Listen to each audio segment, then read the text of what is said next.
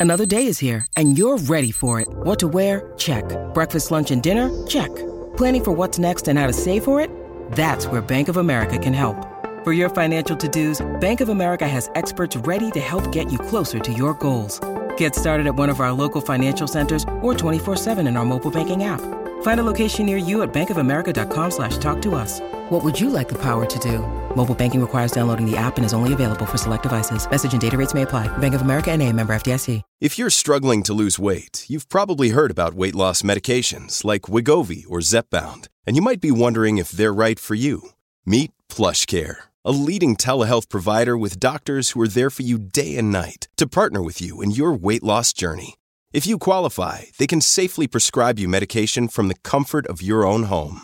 To get started, visit plushcare.com slash weight loss. That's plushcare.com slash weight loss. plushcare.com slash weight loss.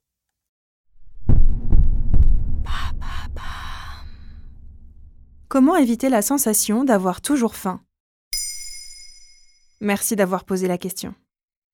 La sensation de creux dans l'estomac est parfois difficile à expliquer, surtout si on a l'impression d'avoir mangé normalement. Résultat, on grignote, on se resserre plusieurs fois à table ou on subit un ventre qui gargouille tout au long de la journée. Les sensations de faim provoquent aussi des baisses d'énergie ou des difficultés à se concentrer. Plusieurs facteurs pourraient expliquer un manque de satiété, à commencer par un petit déjeuner bâclé. S'il n'a pas été pris ou s'il est trop sucré, il peut être la cause des fringales à venir. Virginie Balès, diététicienne nutritionniste à Paris, interrogée par Vital Food dans le numéro d'automne 2015, indique que la fabrication de dopamine dépend du petit déjeuner. Or, cette hormone, produite par le cerveau, sert notamment à contrôler la faim. En résumé, sauter le petit déjeuner réduit la quantité de dopamine et c'est la porte ouverte au grignotage. Mais moi, je n'ai pas faim le matin, par exemple. Dans tous les cas, il faut absolument éviter de sauter des repas car ça stimule l'appétit. Tu peux prendre ton petit déjeuner un peu plus tard, lorsque tu fais une pause dans ton travail par exemple.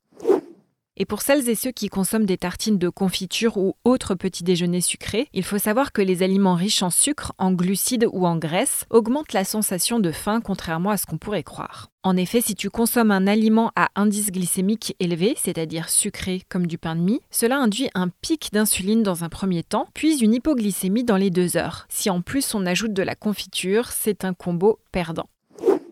Alors on peut miser sur des céréales ou du pain complet, un œuf ou une tranche de jambon ou encore du fromage au petit déjeuner. C'est valable aussi pour le déjeuner? Oui, les féculents par exemple, comme les pâtes et le riz, sont souvent raffinés et se comportent comme des sucres rapides. Il vaut mieux les choisir complets ou semi-complets. L'avocat, les légumes secs ou frais, les graines oléagineuses ou encore les compotes de fruits sans sucre ajouté ont un indice très bas de moins de 35. L'indice glycémique, cette unité qui mesure le taux de sucre dans le sang, doit être compris entre 56 et 69. Un IG est considéré comme faible s'il se situe entre 1 et 55 et cet indice est élevé entre 70 et 100. Il y a un autre facteur à prendre en compte lorsqu'on a tout le temps faim. Cette sensation peut s'expliquer par les additifs présents dans certains plats préparés et les aliments transformés. Le sucre blanc, ajouté dans de nombreux produits industriels, agit comme une drogue pour notre cerveau. Moi aussi, je suis contre la drogue. Virginie Balès, qui est également membre du réseau Paris Diabète, donne aussi l'exemple du glutamate qui est très additif. On le voit bien avec les chips ou les biscuits, c'est difficile de s'arrêter quand on commence un paquet. Que faire si malgré tout la sensation de faim est toujours là? Un encas à l'heure du goûter n'est pas du tout interdit. Cette fois, c'est la bonne occasion pour consommer un bout de pain avec de la confiture ou avec un peu de chocolat. Cette collation permet d'une part de ne pas se jeter sur le dîner et d'autre part d'équilibrer les apports caloriques au cours de la journée. Reste l'aspect psychologique qui est aussi à prendre en compte. Le stress notamment influe beaucoup sur notre envie de grignoter ou notre envie de sucrer. C'est ce qu'on appelle la comfort food, le fait de chercher des aliments réconfortants. Dans ce cas, prends un petit temps pour essayer de distinguer pulsion versus vraie faim.